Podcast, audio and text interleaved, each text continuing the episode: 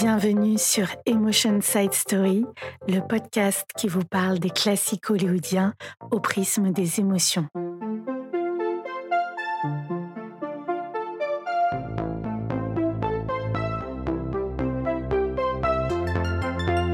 Le film dont nous allons parler cette semaine est Leave Her to Heaven, Péché mortel en français, un film américain de 1945 réalisé par John M. Stoll et dans lequel nous retrouvons Gene Tierney, Cornel Wilde et Gene Crane.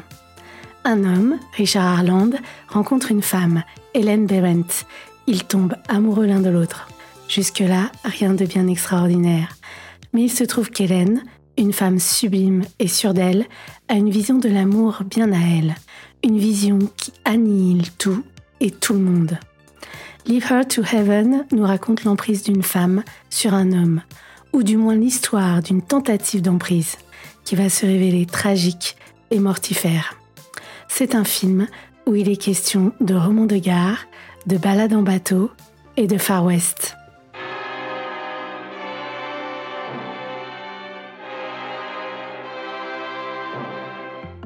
Au sommaire cette semaine. D'abord, je vais essayer de vous montrer en quoi Leave Her to Heaven est un bijou de film noir très dérangeant sur le fond et éblouissant sur la forme. Et bien sûr, partager avec vous l'émotion que m'inspire ce film. Nous allons aussi aborder le mythe Jean Tierney, célébrée pour sa beauté, muse de beaucoup de cinéphiles. Nous allons voir que cette actrice a beaucoup plus d'aspérité que ce que laisse deviner la façade éclatante de son physique. Et nous allons tenter de comprendre comment ce film, Leave Her to Heaven, dépeint admirablement un processus de destruction, comment un système amoureux dysfonctionnel peut mener à l'anéantissement. Alors, prêt pour de l'émotion et du cinéma? C'est parti.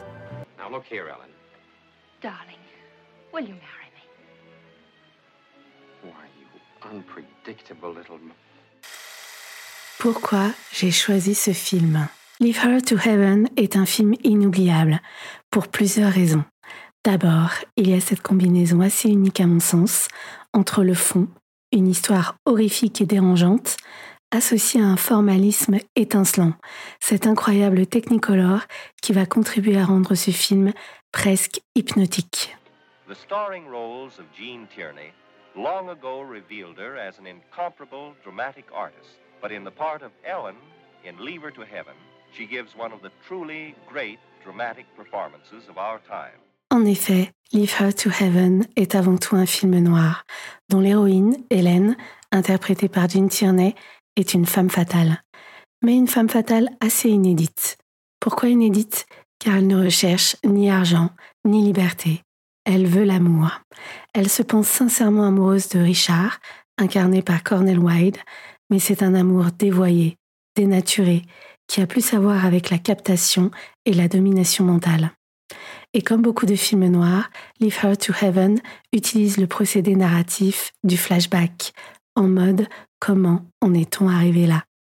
Alors que beaucoup de films noirs montrent un certain goût pour l'expressionnisme, avec des jeux d'ombre et de lumière propres au noir et blanc, la profonde originalité du film réside dans le choix d'un technicolor éblouissant. Et cette photographie va énormément apporter à la dimension presque mystique du film où l'on voit cette femme, belle et forte, sombrer peu à peu dans la folie meurtrière. Ces couleurs profondes, étincelantes, vont contribuer à installer une atmosphère unique, reflet de l'univers mental d'Hélène, un univers qui repose sur l'obsession et la vengeance, une vengeance qui s'exercera implacablement par-delà la mort. Leave Her to Heaven est un film d'épouvante, mais une épouvante feutrée, presque silencieuse à l'image de cette fameuse scène du lac, presque paisible sur la forme, mais effroyable dans son déroulement. Quelle émotion m'inspire ce film Leave Her to Heaven évoque pour moi l'emprise. D'après le Larousse, il s'agit de l'incendant intellectuel ou moral de quelqu'un, l'influence de quelque chose sur une personne. D'un point de vue psychanalytique, c'est une relation de soumission de l'autre qui est considérée comme un objet, associé à l'impossibilité d'accepter l'autre dans sa différence. L'emprise est basé sur la satisfaction de ses propres désirs au détriment du désir de l'autre qui est nié. Le phénomène d'emprise s'articule en trois dimensions. L'appropriation, la domination et l'empreinte sur l'autre. Oh. I was staring at you, wasn't I? I didn't mean to, really. It's only because. because you look so much like my father. L'emprise commence par la séduction. On voit à quel point la rencontre est déterminante. Hélène est subjuguée par Richard car il ressemble à son père. Et cette fascination va troubler Richard au point que lui aussi devient subjugué par cette femme superbe qui le fixe de ses yeux magnifiques. La rencontre peut être vécue comme fusionnelle, avec cette femme qui semble correspondre exactement aux attentes de Richard. Cet amour idéalisé constitue la préparation psychologique à l'emprise. Ensuite viennent la manipulation et la domination. La manipulation amène l'isolement et la culpabilisation. Elle repose sur différents moyens, notamment le fait de surveiller l'autre ou de l'isoler, de son travail, de sa famille et amis. C'est ce que va tenter de faire Hélène, tout d'abord en essayant d'éloigner le frère de Richard par toutes sortes de stratagèmes. I gave up my honeymoon to come here so that my husband could be with his brother. But he's been working and the burden's been on me. I've spent hours here, every day. I was glad to do it. It was no sacrifice at all. I love Danny as much as he does. Nous sommes bien ici dans la phase de manipulation. Mais voyant qu'elle n'y parvient pas, Hélène va jusqu'au point de non-retour. La même mécanique destructrice se reproduit quand elle est enceinte. Après avoir désiré un bébé pour reconquérir son mari, elle finit par le considérer comme un obstacle. Elle est toujours dans une logique d'instrumentalisation. Et ce qui est saisissant, c'est qu'elle continue à l'être même après sa mort. Pour moi, le film Leave Her to Heaven raconte l'histoire d'une tentative d'emprise, une tentative qui va échouer. Et c'est précisément cet échec qui va pousser, pousser entre guillemets, Hélène à entrer dans la mécanique d'anéantissement. Si je ne peux pas éloigner ce que tu aimes, alors je vais les éliminer. Car dans le monde d'Hélène, il ne peut exister que Richard et elle-même. Tous les autres sont des intrus qu'il faut effacer. Jim Tierney, des débuts prometteurs à saveur exotique. Rouge. Black. rien ne va plus. Rien ne va plus. Vous venez d'écouter un extrait d'un de mes films préférés avec Gene Tierney, The Shanghai Gesture, de Joseph von Sternberg, un film d'une beauté plastique incomparable. Gene Tierney a 20 ans quand elle tourne ce film. L'actrice Jean Tierney semble sortir tout droit d'un conte de fées. Une beauté à couper le souffle, une enfance dans un milieu aisé et bourgeois, même son entrée dans le cinéma répond aux critères du Hollywood fantasmé. C'est lors d'une visite touristique de studio que le réalisateur Anatole Livak la remarque et lui conseille de faire du cinéma. D'ailleurs, son autobiographie se nomme Mademoiselle, vous devriez faire du cinéma. Cette phrase par laquelle a commencé le mythe Jean Tierney. Elle est une actrice difficile à cataloguer, contrairement à la divine Greta Garbo, la flamboyante Ava Gardner ou l'Hitchcockienne Grace Kelly. Avec Jean Tierney, nous sommes bien en peine de lui accoler un adjectif. D'abord, son physique aux pommettes saillantes lui vaut notamment de jouer dans ce qu'Hollywood nomme les rôles exotiques. D'ailleurs, elle le dit elle-même. Je cite Tout au long de ma carrière, j'ai dû incarner une pionnière, une aristocrate, une arabe, une eurasienne, une polynésienne et une chinoise. Fin de citation. Ça, c'est pour ses débuts. Des débuts incroyables, puisqu'elle côtoie les plus grands. Cela va de John Ford à Fritz Lang, en passant par mon chouchou, Lou Beach. Mais le film pivot, celui qui va la propulser sur une autre dimension et la révéler véritablement, c'est Laura, le film d'Otto Preminger réalisé en 1944.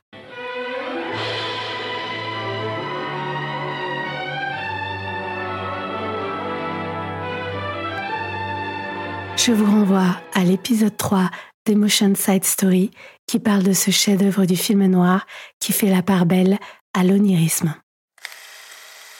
le zénith d'une actrice qui croit au travail. Avec le succès inattendu de Laura, Jean Tierney va devenir célèbre et continuer de travailler avec les plus grands cinéastes de l'époque. Deux fois avec Mankiewicz, Preminger qui va de nouveau travailler avec elle, Jules Dassin, Jacques Tourneur entre autres. C'est simple, tout au long des années 40 et début des années 50, Jean Tierney ne va pas arrêter de travailler. Elle s'investit totalement dans son art. Elle le dit elle-même. Je cite En ce qui concerne ma carrière, j'étais sérieuse et appliquée, parfois impatiente. Fin de citation. Jean Tierney n'a pas un jeu très expansif. Il n'y a pas d'expressivité superflue ni maniérisme chez elle. Pour le film Laura, Otto Preminger va lui demander d'offrir à la caméra la surface de son visage comme un miroir tendu au fantasme des autres personnages. Cette surface lisse et parfaite qu'elle offre aussi au spectateur va lui permettre de nourrir ses personnages ambivalents propres au film noir, tels que Laura ou celui que nous explorons aujourd'hui, Leave Her to Heaven. Is Ruth one of your dearest friends, too? What's eating you? Ruth is your own sister. Ruth is not my sister. All night long, you devoted yourself exclusively to her. Ce qui est admirable chez Jean Tierney, c'est qu'elle se met entièrement au service du film. Elle ne place pas son talent au-dessus de l'œuvre. D'ailleurs, elle croit plus au travail qu'au talent. C'est une actrice laborieuse au sens noble du terme. Une femme authentique et tourmentée. Vous le savez peut-être, le conte de fées n'est qu'une façade. Jean Tierney va aller mal une grande partie de sa vie. Une tragédie familiale va durablement fragiliser son état mental. Alors qu'elle est enceinte de son premier enfant, une femme, porteuse de la rubéole, va trop s'approcher d'elle. Et quand la petite Daria naît, en 1943, elle est malheureusement très lourdement handicapée. Cette culpabilité, ce chagrin vont la poursuivre toute sa vie. Combinée aux déceptions sentimentales, avec son mari d'abord, le styliste Oleg Cassini, puis avec d'autres hommes qui refusent de s'engager, comme J.F. Kennedy ou le prince Ali Khan, sans compter son propre père qui va tenter de l'extorquer financièrement. La tragédie familiale, les désillusions amoureuses vont la mener peu à peu à la dépression nerveuse. Elle fera des tentatives de suicide, elle subira 27 électrochocs, ce qui va détruire en partie sa mémoire, et sera à plusieurs reprises internée en hôpital psychiatrique. La tragédie de sa première fille Daria va d'ailleurs inspirer la romancière Agatha Christie quand elle écrit Le miroir se brisa. Une histoire mélancolique qui se déroule dans le milieu du cinéma et qui décrit le destin d'une star qui va connaître un drame de même nature alors qu'elle est au sommet de sa carrière. Il faut noter que dans l'adaptation cinématographique de 1980, c'est Elizabeth Taylor qui joue le rôle inspiré par Jean Tierney, et elle retranscrit très bien à l'écran la fragilité, la solitude, la folie qui rôde dans tous les recoins de sa vie.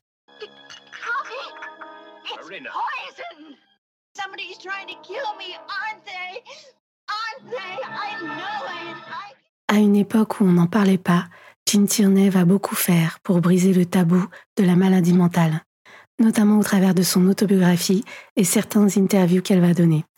Elle va évoquer avec beaucoup de lucidité et de simplicité cette période de sa vie où son esprit a sombré. Elle raconte qu'elle a commencé à aller mieux quand elle a accepté sa maladie et qu'elle a regardé en face les drames de sa vie. Son père, son mariage, l'impuissance et la douleur ressentie quand elle a confié Daria à une institution. Elle va contribuer à montrer que la maladie mentale n'est pas irrémédiable et qu'avec les bons soins, il est possible de s'en sortir. Jean Tierney est une femme qui ne manque pas de courage. Des atmosphères multiples. Leave Her to Heaven est ce que j'appelle un film d'atmosphères multiples.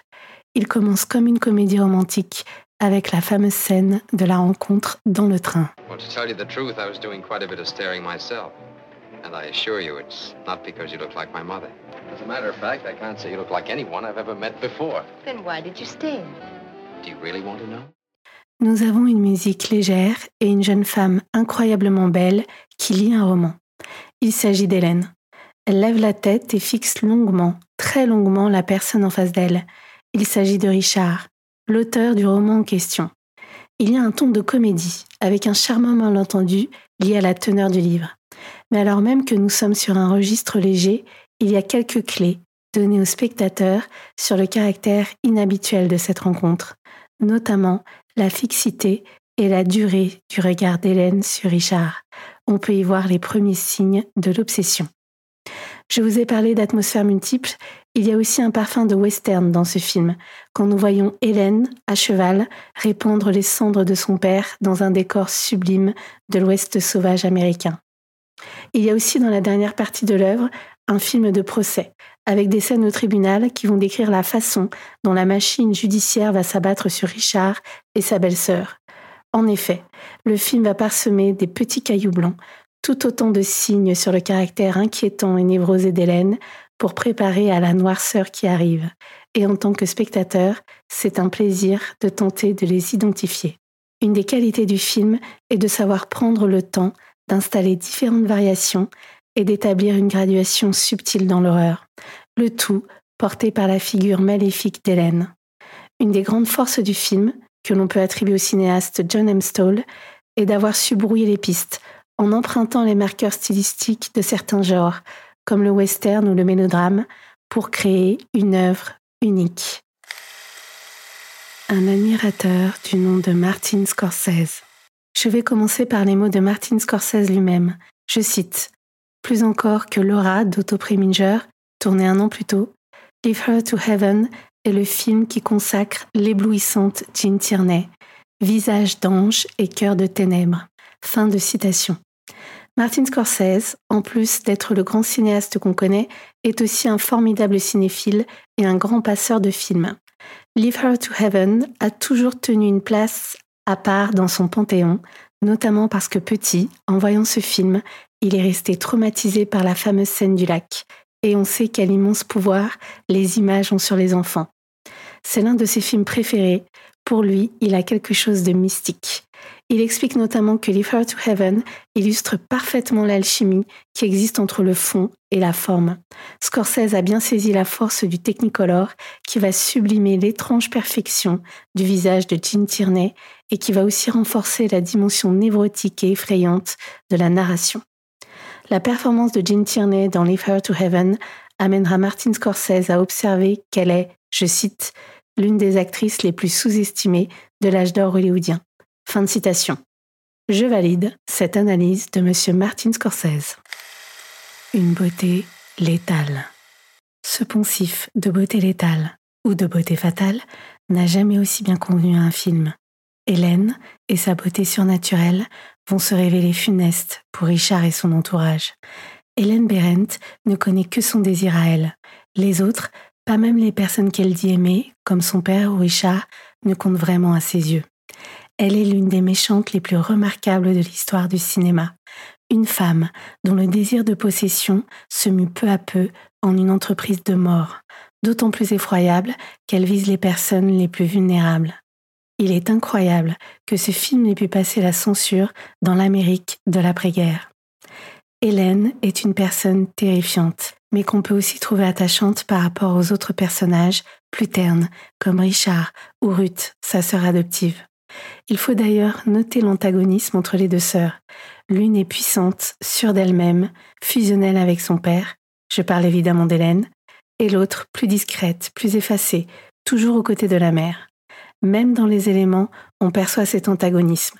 Hélène, la fille de l'eau, excellente nageuse, versus sa sœur, fille de la terre, qui adore jardiner.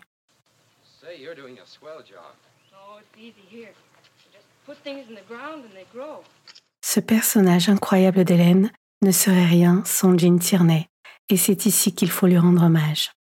Par les expressions impénétrables de son visage, par la fixité de ses yeux, par les plis parfois cruels de sa bouche, elle a su parfaitement restituer l'ambivalence du personnage. Et ce qui est impressionnant, c'est aussi la manière dont elle passe des effusions de tendresse au sadisme le plus atroce. C'est l'une des forces du film, celui d'offrir le rôle principal à la méchante. Elle est bien plus qu'une femme fatale qui mène le héros à sa perte.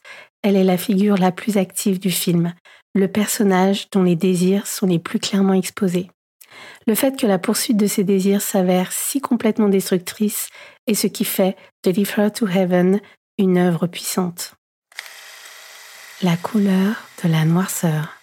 On l'a dit précédemment, l'une des forces du film est l'utilisation du Technicolor, qui renforce l'impact dramatique. C'est un régal pour les sens. Les couleurs que je retiens particulièrement sont le bleu, bleu comme l'eau du lac, mais aussi comme les yeux d'Hélène. Le rouge, on le retrouve dans la bouche d'Hélène, un rouge presque sanglant. On retrouve aussi des tons ocre magnifiques dans les scènes tournées en extérieur en Arizona.